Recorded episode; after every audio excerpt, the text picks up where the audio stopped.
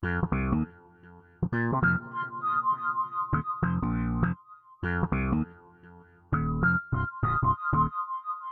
んばんは、タコと申します。こちらでは僕が気になったノベルゲームの実況プレイを行ってまいります。今回プレイするのは日暮らしの泣く頃に鬼隠し編。これが第2回となります。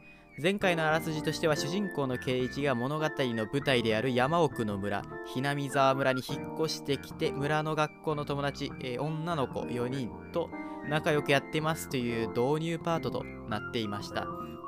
そして今回のパートなんですが前回のラストで学校の友達であるレナちゃんとミオン姉さんこの2人に村を案内してもらう約束をしていたのでまあおそらく今回もあの村の施設とか住人の紹介みたいな内容になるのかなとは思っています。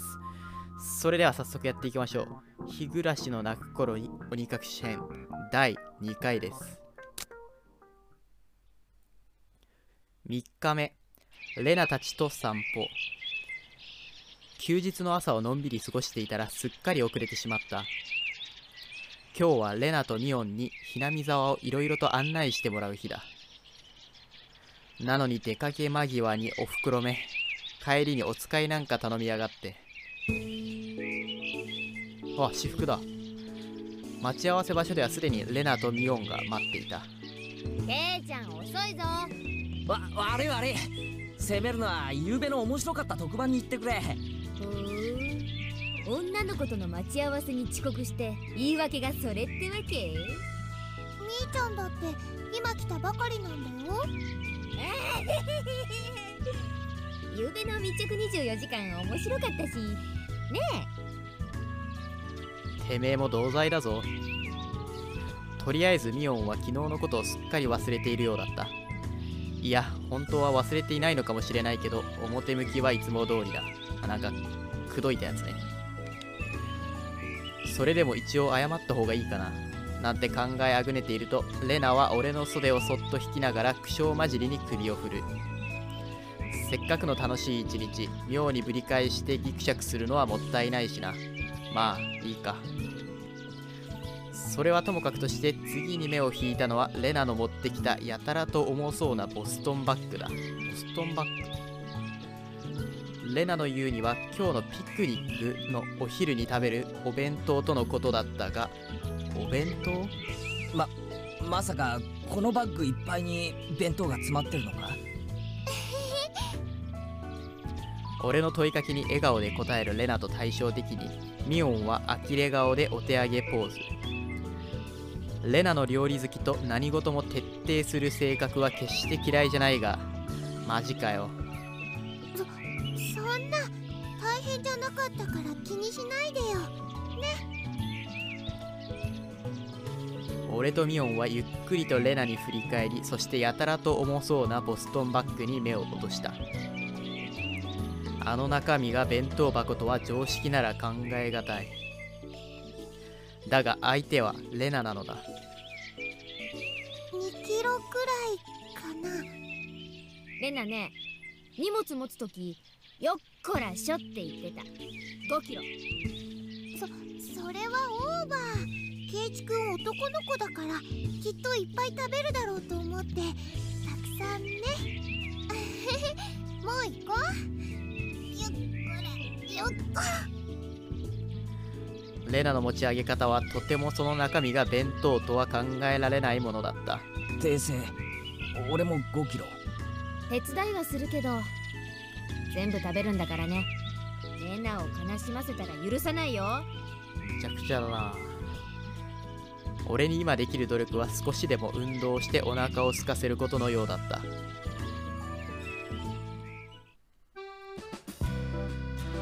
適当に賑やかさを楽しんだ後俺たちはのんびりとお散歩を開始した。朝の柔らかな日差しの中優雅にお散歩。都会に住んでいた頃には考えられないくらい健康的だ。何しろど田舎だ。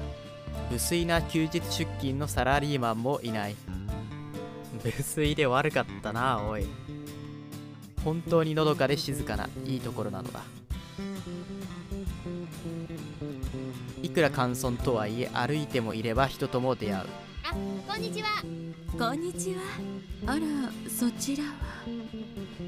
確か前原くんだったかしら？なんだこのお姉さん。2人は人とすれ違うたびに挨拶する。しかもすれ違う人はみんな俺の名前を知っているのだ。なんで俺ってこんなに有名人なんだ？3人にすれ違い3人とも知っているとなるとさすがに怪げに思わずにはいられない。悲しいかな。ひなみ沢は人が少ないからね。みんな顔見知りなんだよねなんか前回のストーリーの後にチップスっていうなんか補足情報みたいなのが出てきたんですけど圭一の家はなんか結構な豪邸らしくってでひなみ沢では結構そのなんだ有名な屋敷ではあるらしいです。そういうのはあるのかな？つまりなんだ？知らない顔が歩いてればそれは自動的に新しく引っ越してきた前原さんってことになるわけか。うん。そういうことになるね。ああなるほどいくら簡素の消去法とはいえ侮りがざし今度からは一層そこに気をつけねばなるまい。うかつに書店でアイドルの写真集でも眺めてた日には次の日には村人全員に色ぼけ男のレッテルを貼られているに違いない。恐るべしひなみ沢しかも恐怖はまだ続く。もちろんわかるよ。最初に会ったのが牧野林店の竹蔵おじさん。趣味は盆栽と尺八なんだよ。うわいきなり登場人物出てきた。この人は関係ないか。次が乾物屋の次男の大輔君趣味は狙撃で将来の夢は超永久スナイパーだとか。いやかわいいな。それで今の人は入江診療所の看護師の美代さん。趣味は野鳥の観察と撮影だって。えーこの人たちこの後出てくるかな。覚えといた方がいいすれ違った全員の名前までわかるのかよ。プロフィールまで。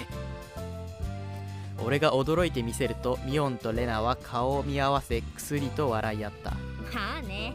ここいらは都会みたいにご近所付き合いが希薄じゃないからね。試しに聞いてみよう。今ここにいる俺は誰だ？前原圭一くん。意地悪なこと言うけど本当は優しいテレ屋さん。転校してきてようやく3週間趣味は昼寝。最近トランクス派に転校したよね？もういいもういい。トランクス？それもいい。ここでは一切の隠し事はできないらしい。恐るべしひなみ沢ちなみに俺はボクサーだけどね。これじゃあさ俺のための案内ってより俺のお披露目みたいだな。あそうだね。うちらさこれだけ賑やかに練り歩いてたからねみんな思うんじゃない？ケイちゃんもひなみ沢に馴染んでくれたんだって。ーなるほどね。ひなみ沢は過疎だから村中みんなが新しい仲間を歓迎してくれてるの。そんな若なと笑い飛ばそうとしたがやめておくことにした。自分がこれまでご町内に新しく引っ越してきた人に挨拶をしたことなどあっただろうか。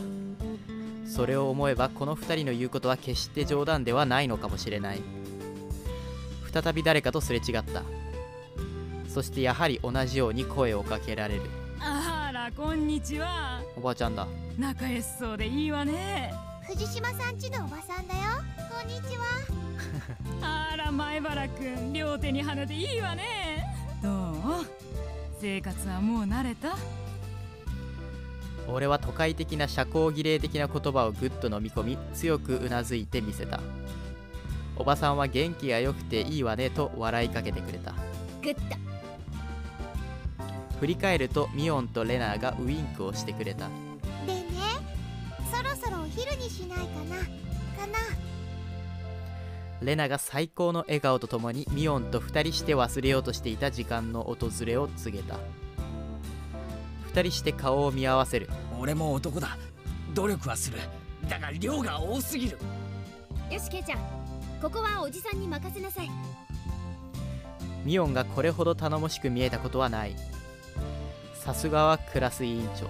レナどうせ食べるならさ見晴らしのいいところで食べない？おおそれいい。賛ミオンの提案に嬉しそうにうなずくレナ。うーん神社かなこれは石造りの階段を登りきるとそこは想像した通りの感じの神社だった。あ神社出てきた。なんか地元の何地方振興が事件に関係してるみたいなこと大石さんが言ってたから多分ここも結構重要なんじゃないかな。年季が入った様子ながらも小綺麗に落ち葉が清掃されていて清潔感があった。ここはね古出神社っていうの。古出神社。多分見晴らしが一番いいところかな。ここの場所よく覚えといてね。はい。もうすぐここでお祭りがあるんだから。お祭り。へえ。祭りにしちゃちょっと早いシーズンだよな。綿流しは夏祭りじゃなくてね。昔は冬の終わりを喜ぶお祭りだったらしいよ。なるほど。お祭りは夏にやるものと決めてかかった自分の都会かぶれが恥ずかしい冬の終わりを喜ぶ祭り。綿流さて弁当を広げてっと。色とりどりの弁当箱がシートの上に次々と並べられていく。美味しそうな匂いは認める。レナの手作りだ。絶対美味しいに決まってる。だが完食は本当に可能なのだろうか。なあミオン見晴らしがいいってだけじゃとても無理だぜこんにちはです。あなるほど。リカちゃんとサトコだった。どうしてここに？ミオンが俺にニヤッと笑ってみせる。そそうか。ミオンの秘策とはつまり人海戦術のことだったのか。感謝するぜミオン。ここまでお膳立てしてくれればあとは俺の方が得意だ。騒がしいから来てみればこれは何ですの？あれリカとサトコは神社の子なの？見りゃわかるだろ。これからランチタイムだ。ビュッフェスタイルだ。レナの手作り弁当に舌鼓だ。そんなの見ればわかるでございますわ。どうして人様の庭でご座なんか広げてますの？人様の庭。あやっぱそうなんだ。神社は公共の場所だぞ。勝手に独占するな。圭一の言う通りですよ。みんなのお庭にしますですくやっぱりリカちゃんはいい子だな。座りなそこ。一緒に食べよリカちゃんに場所を空けると俺はさっさとサトコに背を向ける。ちょっとお待ちなさいな。私はどこに座ればいいんですの？うお前に座る場所はないし食べる分もない。大丈夫だよ。さとこちゃんの分もちゃんとあるから。ない。サトコの分も俺がいただく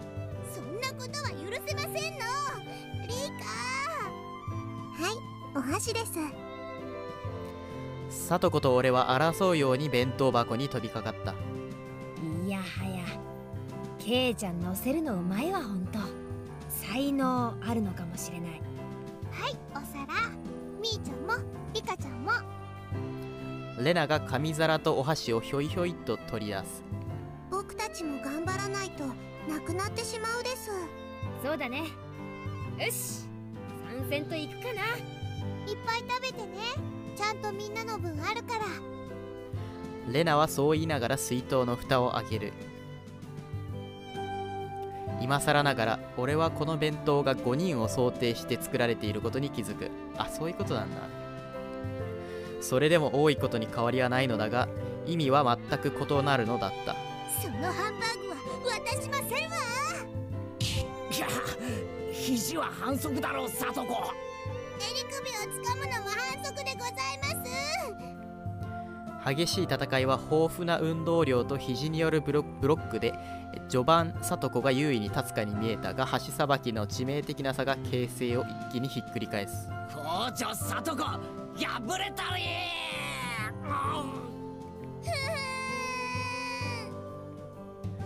俺は聡子と仲良く同時に喉を詰めて窒息。ひっくり返ってもがく喉に詰まったにもかかわらず頭を撫でて解放するリカちゃん。レナはそれを見てわたわたと興奮し赤面して恍惚の表情を浮かべている。そのレナの犯罪性の高い発言を諌めるミオン。それはいつもと同じ食事の光景だ。これからもこれと同じ光景が続くなら俺はどんな努力も厭わないだろう。不穏だな不不穏な終わり方したな。激しい戦いもようやく落ち着きようやくみんなにも会話をするゆとりが生まれたようだった。水筒からお茶をもらい軽く一息つく。日本語ってやつはさどうしてこう味に対する賛辞が少ないんだろうな。あ食事中の団らんって考えがそもそも近代に入ってからだからじゃない？ーそうなの？昔の人は無言で食事を済ませたそうだし。えー、知らなかった。作る人もちょっぴり寂しかったろうね。きっと昔の人は食べるのに忙しくて味を褒める暇もなかったのですわ。そりゃお前だ。でもね美味しいの一言だけでも嬉しいよ。苦労の甲斐があったかなって。そう言ってポッと頬を好調させる。美味しいです実に絶妙なタイミングでリカちゃんのサンジがレナを直撃した。まっすぐな瞳レナを脳殺する無垢な表情。は？意味不明な発声の後レナの頭からポンと音がして煙の輪っかが昇った。リリリカちゃんおお持ち帰り？じゃなくてありがとう。本当に美味しかったですよ。レナは真っ赤になって興奮しながらリカちゃんを抱きしめるとギュイギュイと音がするくらい頬ずりをしている。リカちゃんには褒めてもらったお礼にじゃーんこれをサービスね。リンゴのうさぎさんにサクッと用事を刺すとビシッとリカちゃんに差し出した。リカちゃんがそれを受け取ると急激に場のムードがおかしな方向に転がり始める。なんだよサトコその挑戦的な目は？皆さんにはレナさんのリンゴを獲得できるだけの賛辞が用意できまして。もうなんか茶番が始まるぞ。強気じゃんよ。ボキャ品のあんたにどんな惨事が思いつくっての？ではご覧遊ばせ。サトコは俺とミオンにもう一度挑戦的な眼差しを送ると急に声色を変えた。あのねエレナお姉ちゃんのお弁当サトコも美味しかったよ。サトコは上目遣いにしたったらずな口調ではにかんでみせた。な何が惨事だ？こんなの泣き落としならぬ燃え落としじゃないか。だがレナには特攻作用だ。赤面して頭部をぐるんぐるんと回している。だ騙されるなレナ。もちろん無理な話だ。レナはサトコにガバッと抱きつくと頬ずりをしだす。かいかい。さとこちゃんもかいいよ。お持ち帰り。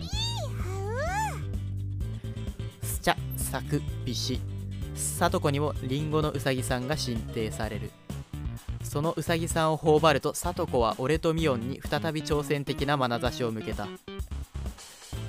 レナ撃沈所要時間わずか5秒ききたねえそんな手ありなのか。う悔しければレナさんにご褒美がもらえるような賛辞をお考え遊ばせ。くそー。卑劣な技を。第一それ3時じゃねえし。さとこそれで勝てたつもりとはね。あんたらの底の浅い技とはわけが違うものを見せてあげようじゃない。そそれは頼もしいぜミオそれはどんな技なんだ？やるのはケイちゃん。は見せてもらおうではございませんか？豊島のあがきを。ミオンの提案する作戦は苛烈だった。だがサトコに勝つにはこれしかない。俺はお茶をすすり終えるととても自然に和やかに切り出した。完璧に。本当に美味しいよな。これってさ全部手作りなのかい？ううん。実はねこれほとんど冷凍物なの。じゃあレナの手作りのってどれだい？えっとそのあ恥ずかしいな。教えなきゃダメ？どうしても？レナは男の人と手作り弁当という相乗効果に陶酔した表情になっている。わかるよ。これでしょ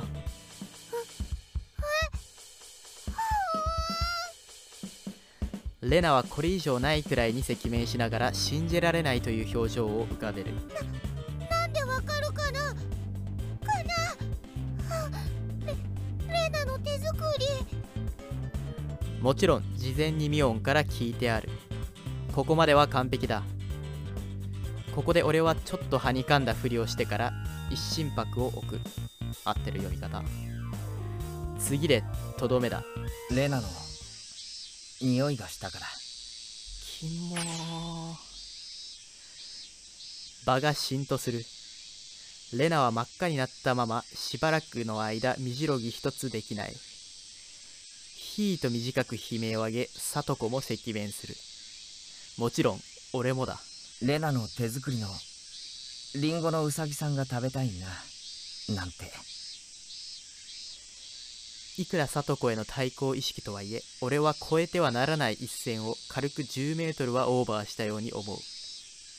とその時どしゃー。それはタッパーいっぱいのウサギさんだった。食べてねケイチくんいいいっぱいあるんだよね。俺は瞬時に口に数十個のリンゴを押し込まれ間違えた。俺は瞬時に口に十数個のリンゴを詰め込まれそっとする。あ、あーしてケケイチく強制膝枕の上俺の口にはまだまだリンゴが押し込まれていく規制を発しながら次々とリンゴを俺の口に次々リンゴほうがはほほほへはきごはひはケイちゃん殉職見事なり。どうよさとこ。うちらの完全勝利だね。こんな手信じられないですの。く悔しくないもん。歯ぎしりをして悔しがる聡子やった。俺は遠のく意識の中で自らの勝利を確認した。その時ふっとレナが気づき規制をやめた。リカちゃん食べないの？お？塩水強すぎたかな？かな見るとリカちゃんはリンゴのうさぎさんから用事を抜き両手で作ったお椀に乗せ途方に暮れている様子だった。うさぎさんがかわいそうです。助けてあげてほしいです。血しぶきが。プッ。それはレナが鼻血を吹き出す音だった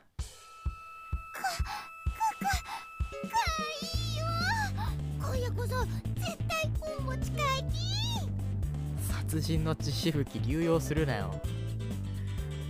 ブルブルと痙攣しながら頭をブルンブルンと回し出す。そして我に返るとシュパパパパと俺の周りのリンゴを回収しお皿に盛り付け直した。これでみんな寂しくないよね。これリカちゃんにあげる。ねうさぎさんの皿を押し付けられたリカちゃんは唖然とする聡子の手をレフェリーのように振り上げるとボソリと言った。僕たちが勝ちましたです。え？えええ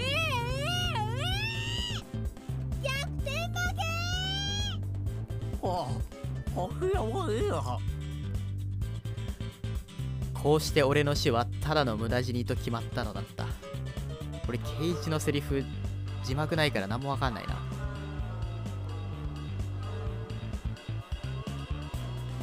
ということで3日目でしたあまだかな？3日目。失礼。3日目の2レナとの帰り道。騒ぎに騒いだ一日だった。だが暮れ始めるのと一日の終わりは本当に早い。じゃあね。レナにケイちゃん。また明日ね。ミオ今日はありがとな。楽しかったぜ。また明日ね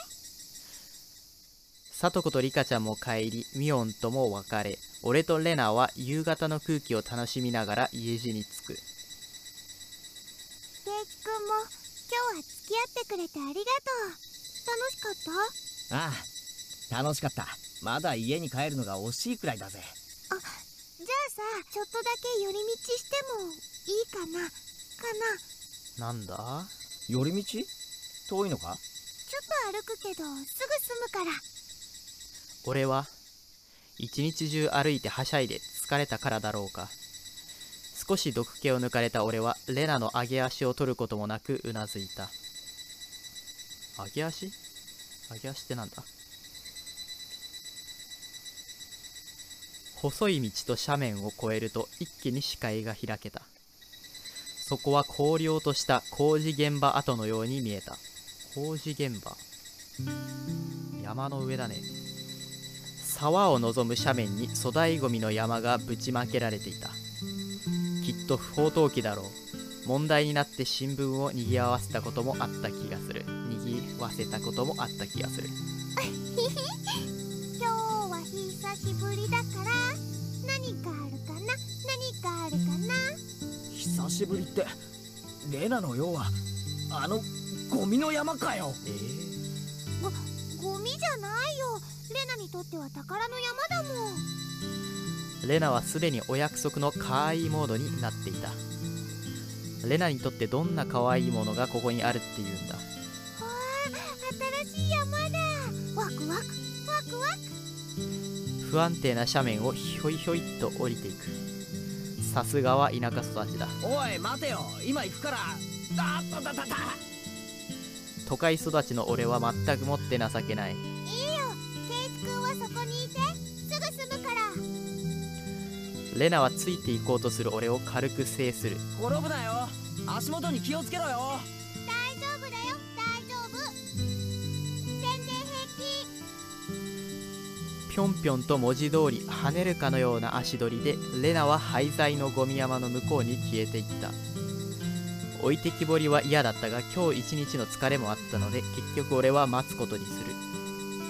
賑やかなレナがいなくなり急に辺りは静けさを取り戻していった。日暮らしの声が空気をゆっくりと冷やしていく。程よい疲れがちょっとした眠気を誘っていた。その時突然砂利を踏む音と砂利を踏む音と人の気配がし俺は驚いて振り返った。誰だ？うわあマッチョだ。そこにはいかにもカメラマン風景の男が俺に向かってカメラを覗いていた。なんか男のキャラの立ち絵が出てくるの初めてだね。日焼けした体格のいい体つき。なのにどこか頼りなさそうななんとも曖昧な雰囲気。ま悪い人ではなさそうだ。おっと。あびっくりした。男は突然振り返った俺に驚きやたらと大げさに驚いてみせた。タンクトップのマッチョのカメラマンが出てきました。それはこっちのセリフだぞ全く。驚いたのはこっちですよ。ごめんごめん。驚かすつもりはなかったんだ。君はひなみ沢の人かい？その一言で彼がひなみ沢の人間でないことが分かった。そうね。俺のいぶかしぶかる様子も気にせず男は勝手に自己紹介を始めた。僕は富武富武さん。フリーのカメラマンさひなみ沢にはたまに来るんだ。別に名前なんか聞いてないんだけどな。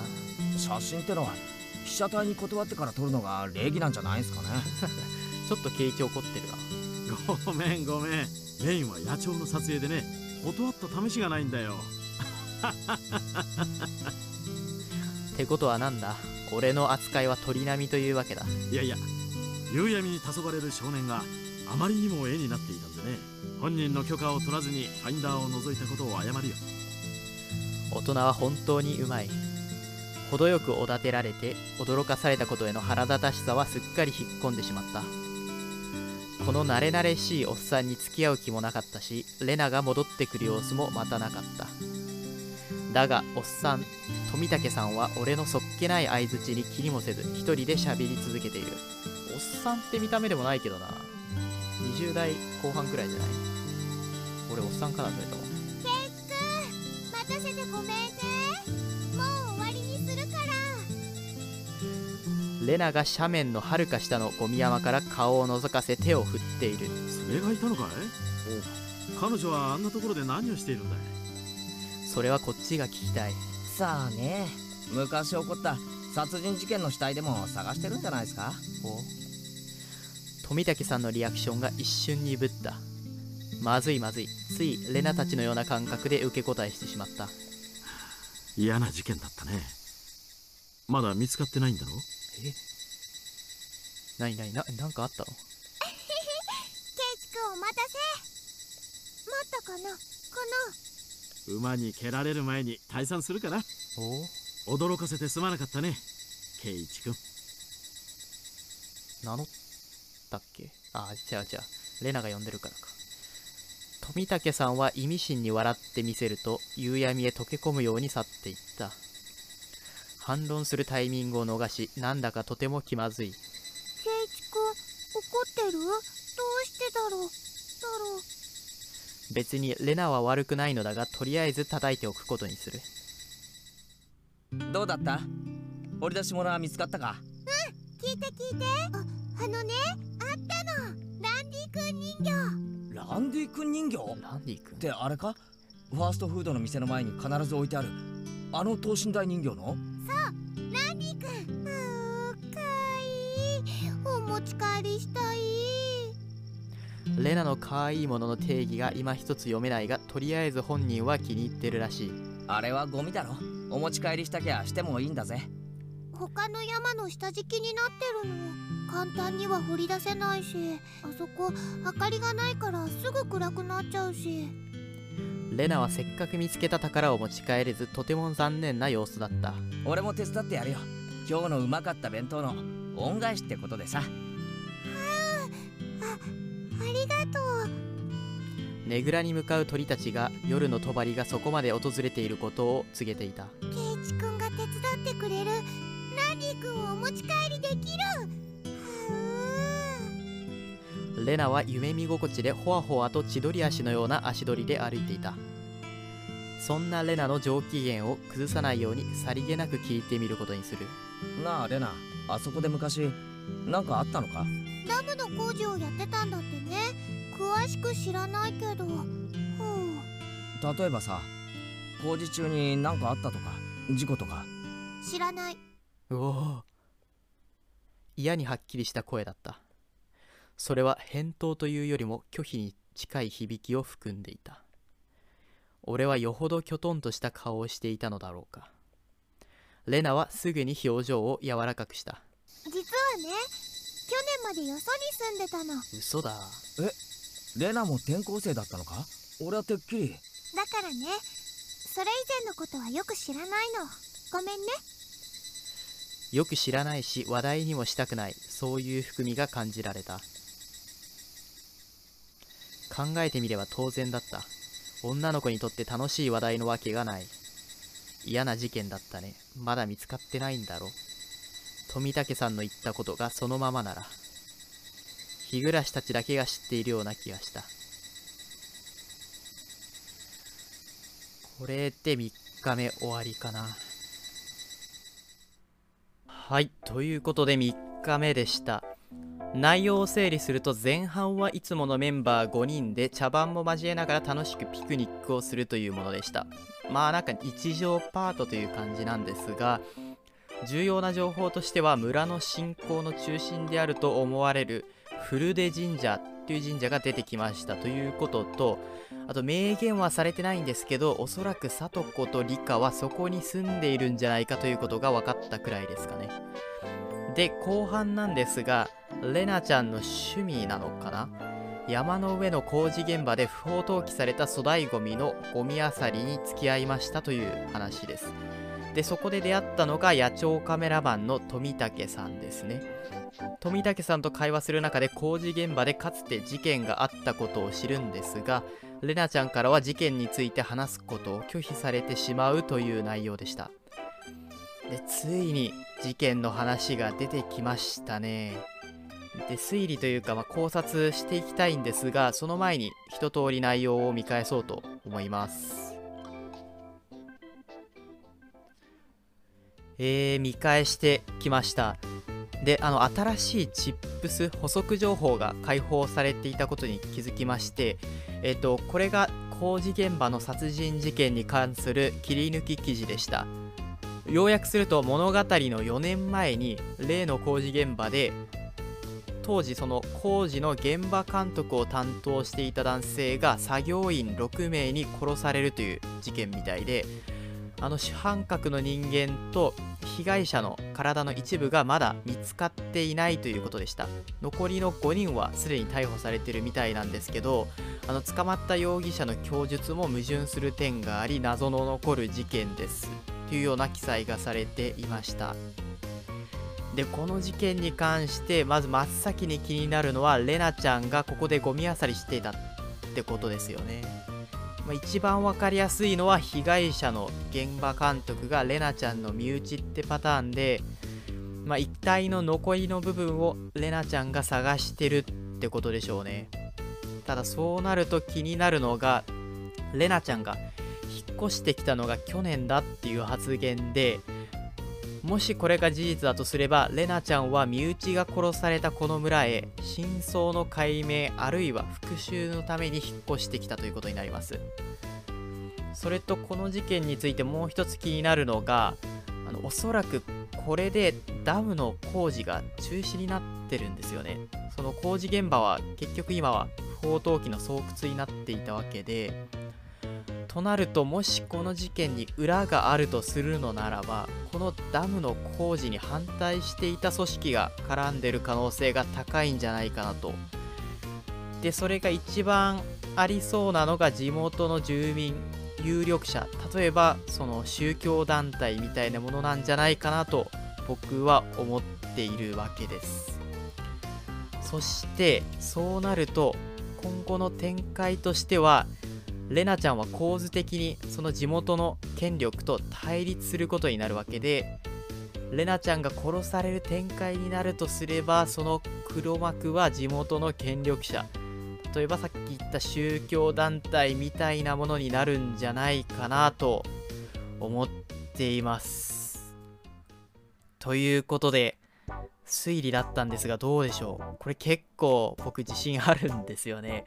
もう今早く続きがやりたくて仕方ない状態なんですが今回はここまでにしようと思います。ここまで聞いていただきありがとうございました。ではまた「